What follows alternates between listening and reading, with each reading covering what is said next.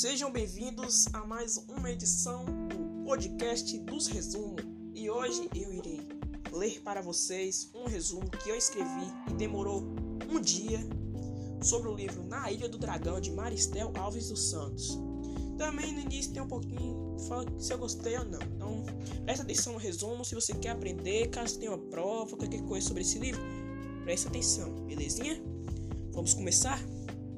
Esse livro é muito bom ele tem cinco personagens principais, que se chamam Carol, Guga, Beto, Barril e Fred, que é um menino snob que no final acaba virando amigo do grupo.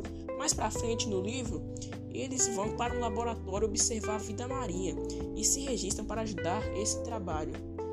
Mas um dos cientistas acaba percebendo que Fred é o filho de um cara que quer comprar ilha para fazer um hotel chique para pessoas granfinas e acaba xingando e humilhando o garoto. E no dia seguinte vão para uma caminhada até um forte, porém Carol e Barril acabam se perdendo do grupo. Eles resolvem subir em uma árvore, mas Barril acaba caindo e machucando sua perna. Mais para frente, eles encontram uma cabana no meio do nada e encontram Ciro, o homem nativo da ilha, porém com rosto e corpo todo deformado, que abriga os dois e ajuda Barril com sua perna e Carol acaba virando amigo de Ciro. No dia seguinte, Ciro acaba mostrando o diário do Capitão Dragon.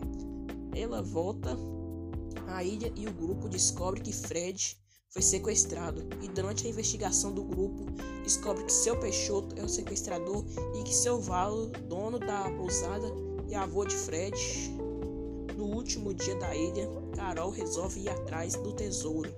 Quando eles chegam a uma caverna, vê um baú e descobre que nesse baú está o tesouro do capitão, mas não consegue ficar com eles, pois é algo histórico. Esse foi um pequeno resumo do livro. Abraços, valeu!